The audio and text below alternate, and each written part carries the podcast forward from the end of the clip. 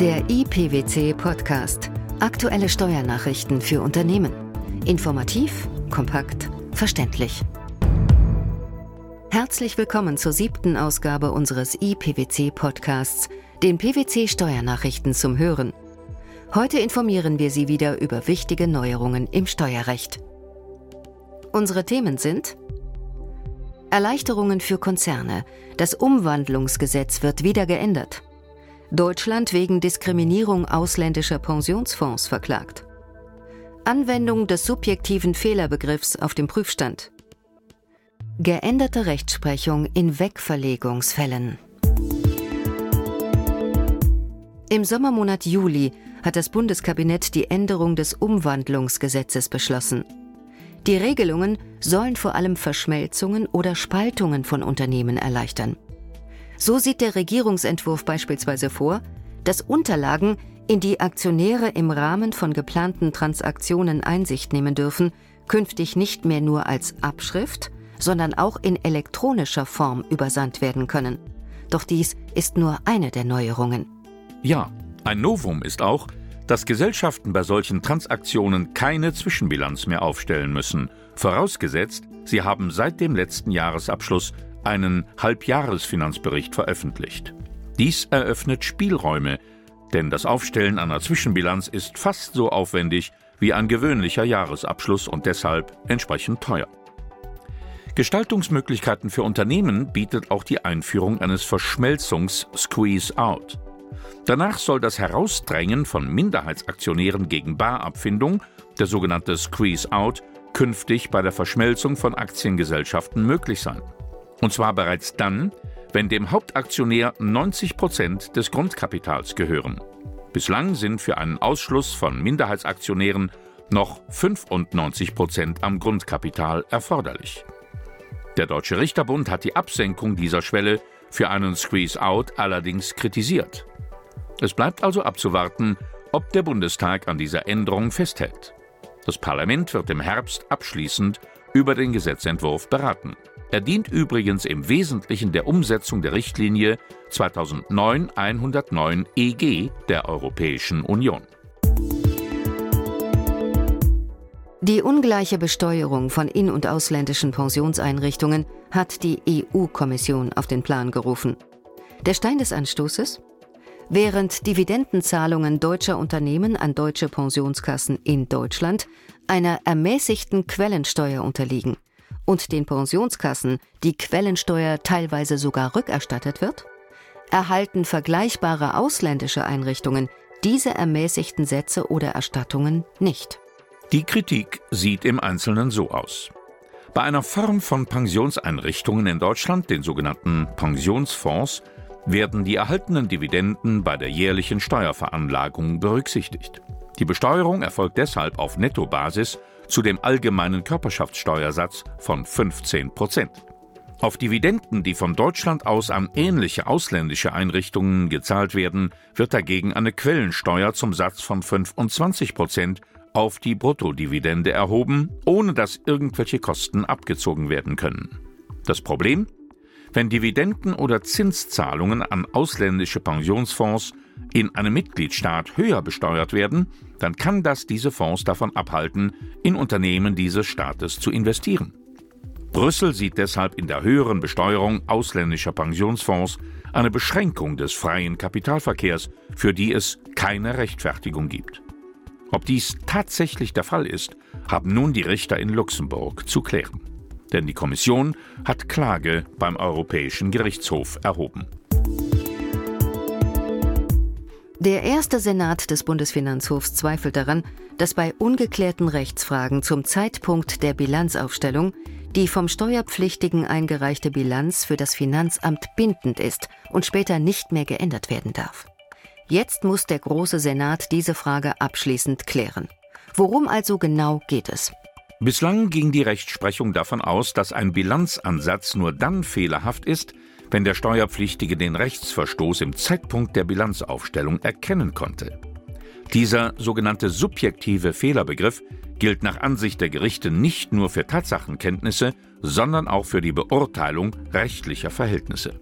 Bei Zweifelsfragen hat das zur Folge, dass die eingereichte Bilanz bindend ist, selbst wenn sich später aufgrund einer Entscheidung des Bundesfinanzhofs etwas anderes herausstellt. Und eben diese Praxis hat der erste Senat nun zur Überprüfung durch den großen Senat gestellt. Auslöser für die Entscheidung war ein Streit um die Frage, ob ein Mobilfunkunternehmen für die Vermögensminderungen durch die verbilligte Abgabe von Mobiltelefonen beim Neuabschluss eines Mobilfunkvertrages einen aktiven Rechnungsabgrenzungsposten in seiner Bilanz hätte bilden müssen. Der erste Senat bejahte dies grundsätzlich. Jedoch entschieden die Richter auch, dass hierin zunächst kein Verstoß gegen die kaufmännische Sorgfaltspflicht läge, da die Streitfrage zum Bilanzierungszeitpunkt in Literatur und Rechtsprechung noch ungeklärt war. Bei ungeklärter Rechtslage zum Zeitpunkt der Aufstellung der Bilanz sei die Frage nach einer Bindungswirkung aber gerade angesichts der zunehmenden gesetzlichen Neuregelungen sehr bedeutsam. Vor diesem Hintergrund hielt der erste Senat eine Vorlage an den großen Senat für geboten.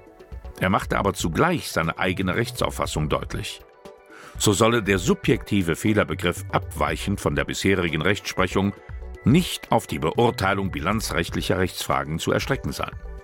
Diese sollte die Finanzverwaltung vielmehr allein auf der Grundlage des objektiv geltenden Rechts beurteilen müssen, auch wenn sie zum Zeitpunkt der Bilanzaufstellung noch nicht geklärt waren. Danach wäre die Behörde dann nicht mehr an die Auffassung gebunden, die der vom Steuerpflichtigen eingereichten Bilanz zugrunde liegt. Und welche Auswirkungen hätte diese Regelung auf die künftige Bilanzierungspraxis? Unser Tipp.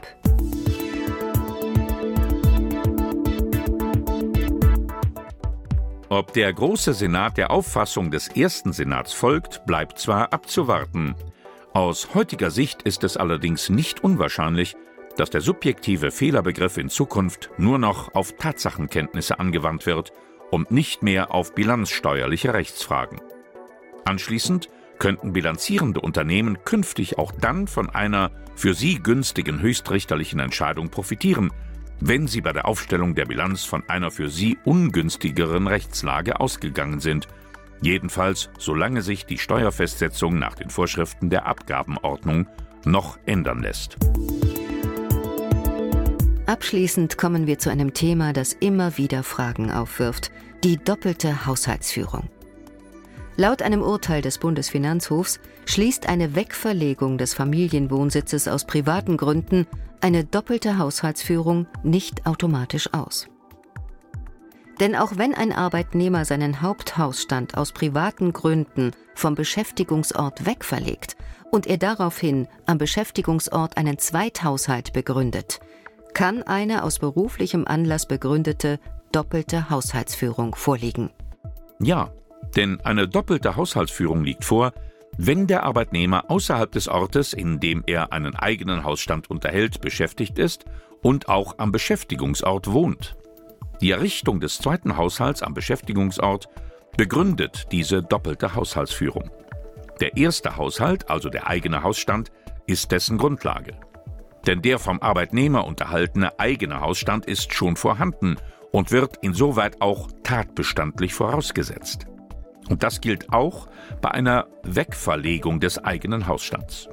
Denn auch in diesem Fall wird der Haushalt nicht neu begründet, sondern nur an einen anderen Ort verlegt. Deshalb entsteht auch in diesen Fällen eine doppelte Haushaltsführung erst dann, wenn zum vorhandenen Haupthaushalt ein zweiter am Beschäftigungsort hinzukommt. Ist die Errichtung dieses Zweithaushalts beruflich veranlasst, ist damit zugleich auch die doppelte Haushaltsführung aus beruflichem Anlass begründet.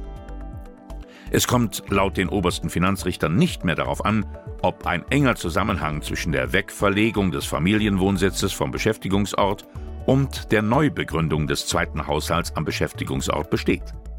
Dies hat der Bundesfinanzhof jüngst in Änderung seiner bisherigen Rechtsprechung entschieden. Verschmelzungen und Spaltungen von Unternehmen, die ungleiche Besteuerung von Pensionseinrichtungen, bilanzrechtliche Zweifelsfragen und die aktuelle Rechtsprechung zur doppelten Haushaltsführung. Das waren die Themen der siebten Ausgabe des IPWC Podcasts, den PWC Steuernachrichten zum Hören. Und auch die nächste Ausgabe hält wieder einige interessante Themen für Sie bereit, nämlich Reduzierung von Subventionen im Rahmen der ökologischen Steuerreform geplant. Aufwendungen für ein häusliches Arbeitszimmer werden vorläufig festgesetzt. Abkommen über Informationsaustausch für Besteuerungszwecke abgeschlossen. Wir danken Ihnen fürs Zuhören und hoffen, dass Sie auch das nächste Mal wieder reinhören beim IPWC Podcast, den aktuellen Steuernachrichten für Unternehmen. Steuerliche Beiträge zum Nachlesen finden Sie wie immer unter pwc.de.